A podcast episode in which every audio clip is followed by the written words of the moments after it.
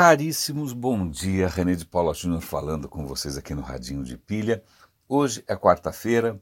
É possível que no decurso desse, no correr desse episódio, a minha garganta de alguma maneira falhe, ou pelo menos eu pigarrei, ou eu tussa, ou seja o que for, por conta de provavelmente vírus. E vírus, eu estou pensando aqui, tal, tem muito a ver com a pauta de hoje, porque vírus são coisas muito curiosas. Vírus são vivos, são criaturas vivas? Sim ou não?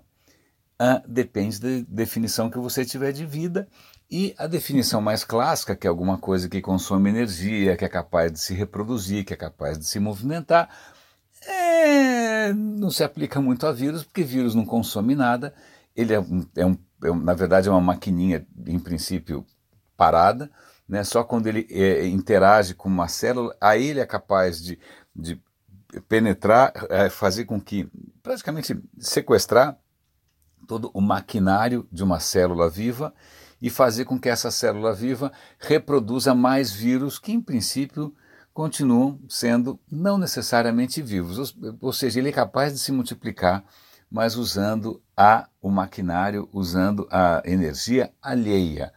Pois bem, isso me lembra o que, obviamente, é, bom, antes de falar de fake news, eu vou falar de meme. É, é, lógico que todos nós já sabemos o que é um meme. Normalmente é um GIF animado, é, com algum tipo de texto engraçado, é alguma coisa que você passa adiante.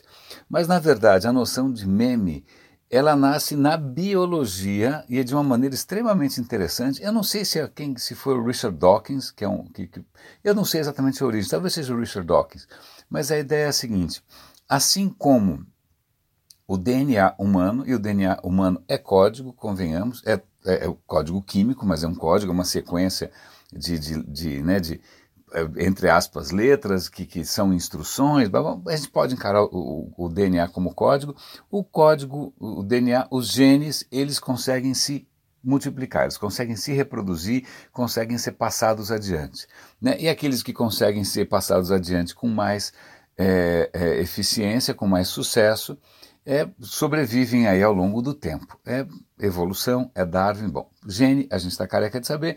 O que o, o Dawkins e outros pesquisadores estavam insinuando é que algumas ideias, ideias poderiam também se multiplicar da mesma maneira. Né? Uma ideia, uh, ela, ela existe por conta própria? Não, assim como um vírus não existe por conta própria.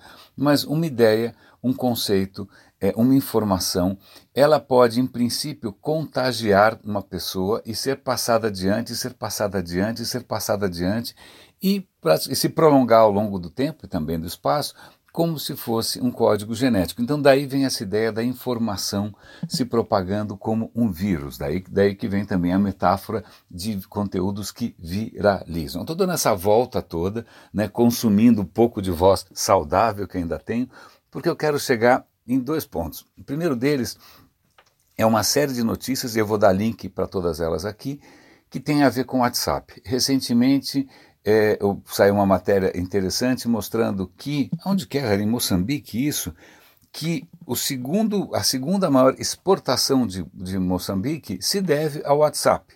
O WhatsApp tem promovido aí todo um comércio né, um comércio meio abaixo do pano, tá, mas é um comércio que é a segunda exportação de Moçambique. Comércio do que? Heroína. Hello. O que acontece é que o pessoal do narcotráfico é, usa o WhatsApp à torta e à direito para orquestrar, e é uma operação, se vocês tiverem curiosidade, vocês viram a matéria, é uma operação extraordinária, vem de um canto do mundo, vai para o outro canto do mundo, isso só é possível porque o WhatsApp é criptografado, é abaixo do radar, ninguém consegue controlar. Então, essa é a primeira notícia. Então, isso já é um, um abuso né, de uma plataforma que, puxa vida, nasceu com as melhores intenções. Mas aí a gente pula para uma série de notícias que até eu já comentei aqui, que tem a ver com a Índia. Na Índia, é, uma série de boatos tem se espalhado, é, boatos de que é, pessoas de fora é, estariam sequestrando crianças para fazer tráfico de crianças. E, e, o que acontece? Esses boatos eles geram pânico e esse pânico já provocou, na última vez que eu vi, eram 12 mortes, né?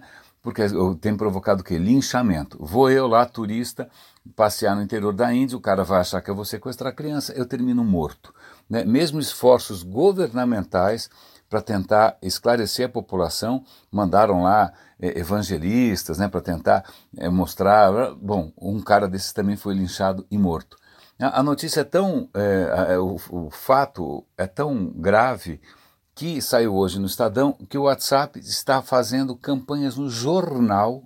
Olha que coisa engraçada, uma plataforma online, mobile, né, de, é, móvel, fazendo anúncio em papel, justamente para educar as pessoas quanto à viralização, de novo, né, desses memes que são muitas vezes boatos que ninguém sabe de onde que eles saem. Né? Isso tem a ver, claro, também com é, o, eleições. A gente até as vésperas das eleições, a gente viu o poder que o WhatsApp tem agora na greve dos caminhoneiros. Né? O, o, vários sinais aí indicam grupos profissionais talentosos né, usando o WhatsApp de uma maneira é, bastante é, questionável.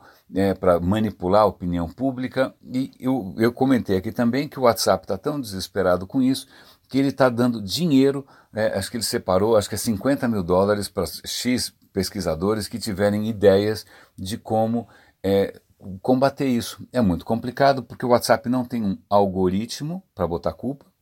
Né? É, a culpa, aliás, eu vou, isso vai ser a minha segunda pauta.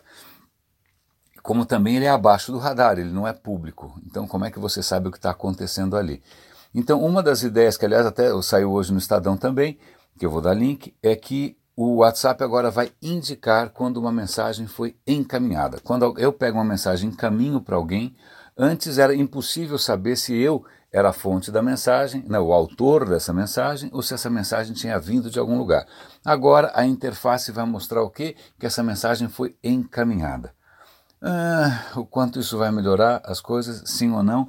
E aí eu volto na questão de culpa, mas antes eu vou é fazer uma, uma, uma, um outro um desvio aqui que é o seguinte. A gente está, todo mundo aqui é, deve ter se comovido com a história dos garotos na Tailândia e tem a história do Elon Musk que pegou carona nessa história, é, dizendo que ia ajudar construindo um mini submarino, usando a tecnologia dos foguetes e blá blá blá blá blá blá Pois bem, ele acabou mandando o submarino quando já tinha acabado tudo, né, e esse submarino talvez nem fosse funcionar da maneira como ele é, imaginou. Aliás, esse não é um comentário meu, é comentário de quem estava envolvido nessa operação na Tailândia, dizendo, cara, desculpa, mas não. Por que, que eu estou contando isso? Porque hoje o Gizmodo, que é um veículo que, inclusive, em muitas ocasiões levantou muito a bola do, do Elon Musk, se perguntou ah, o que, que o Elon Musk quer, na verdade. Né? É, é, o que ele fez com essa história da Tailândia foi autopromoção, sim ou não. Eles acabam chegando à conclusão de que sim, vocês podem ler o artigo por conta própria, eles fazem uma série de críticas a esse culto da personalidade que ele mesmo gosta de alimentar, né, a essa história dele se achar que é o Tony Stark, que é o Iron Man, né, e, e essa história dele prometer também sempre coisas mirabolantes para o futuro que nunca se concretizam da maneira, né, a história de colonizar Marte até 2020. O cara está sempre fazendo promessas mirabolantes, ganha muita é, mídia e na verdade ele tem os dois negócios dele que, que são negócios que tem a Tesla, tem o negócio das baterias. A questão é se isso tudo é propaganda meio é, criativa para o business real dele e não para as coisas visionárias. Pois bem, a questão aqui, eu nem vou ficar. O artigo diz tudo isso, eu nem vou falar muito a respeito, porque eu já coloquei minha, minha posição a respeito do Elon Musk inúmeras vezes, independente do sucesso do que ele faz, eu acho que o cara é um ególatra e eu tenho uma dificuldade razoável com ególatras, né, com quem é, é, chega esse culto da personalidade. E aí sim a gente chega onde eu queria chegar, que vai, eu espero que conecte tudo, que é o seguinte: nós, nós, nós temos aparentemente uma necessidade de acreditar em algumas coisas, mesmo que não sejam tão sólidas assim. A gente parece ter uma necessidade de cultuar esse, esses, essas personalidades fortes, essas pessoas carismáticas. A gente parece ter uma necessidade de acreditar em sonhos mirabolantes. A gente parece ter uma necessidade de acreditar em historinhas que sejam mais emocionantes do que os próprios fatos.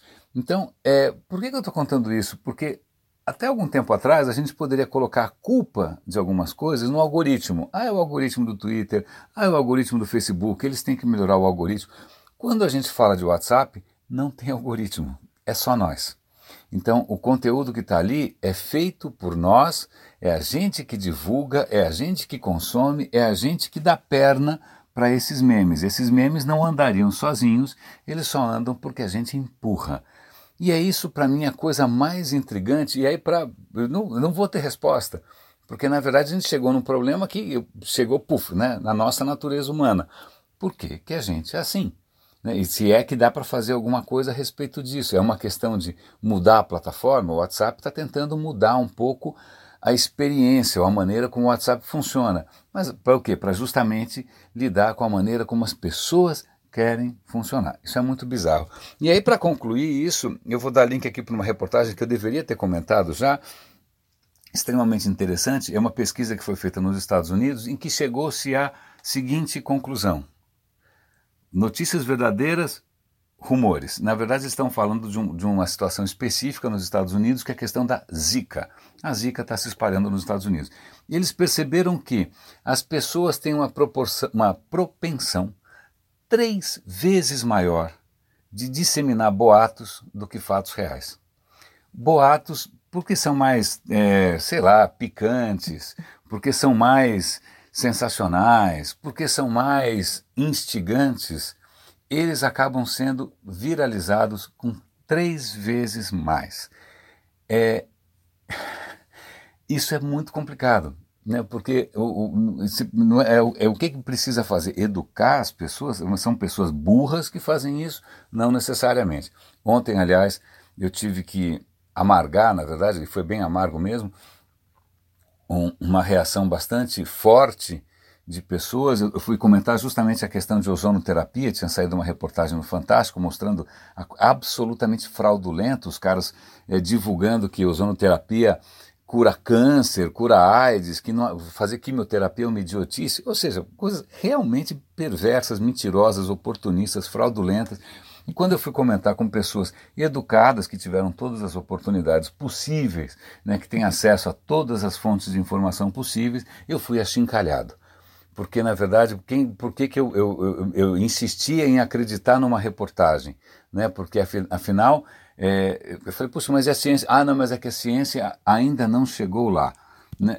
Uau! Então, é, eu, eu confesso que eu estou particularmente. É, olha que os vírus é, ganhando de nós aqui.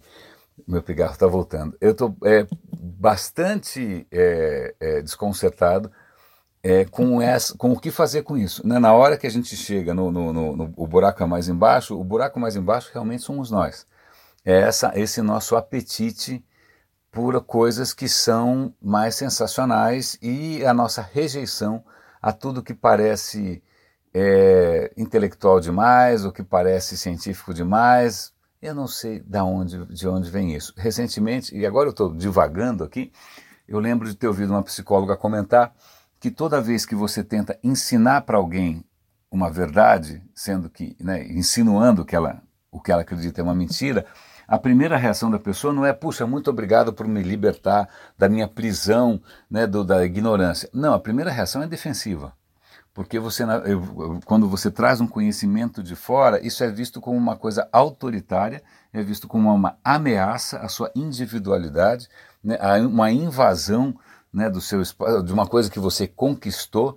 Então, é, talvez seja isso, talvez a burrice tenha sua, seu próprio sistema imunológico. Eu estou chamando aqui de burrice, inclusive, o pensamento mágico, né, a crença em coisas transcendentais, histórias, teorias da conspiração. Então, aparentemente, a gente tem um sistema imunológico que previne, é, que, que dificulta muito a vida de quem está tentando justamente fazer com que as pessoas saiam desse estado arcaico. Né? E o pior de tudo, é, eu, de novo, tô, é uma digressão, estou fazendo terapia aqui com vocês, é, de novo, aparentemente as pessoas que vivem nessa névoa né, de, de, de ignorância, de pensamento, são muito mais felizes e plenas e realizadas. Então, que direito que a gente tem de tirar o cara dessa felicidade da ignorância é bom, eu não sei. Bom, eu, eu, acho que talvez vocês entendam, porque se vocês estão me ouvindo aqui até hoje, alguma razão tem, né? Ainda mais porque eu não estou prometendo aqui curar absolutamente nada. Raríssimos, um abraço incurável aqui. René de Paula Júnior falando aqui no Radinho de Pilha e até amanhã.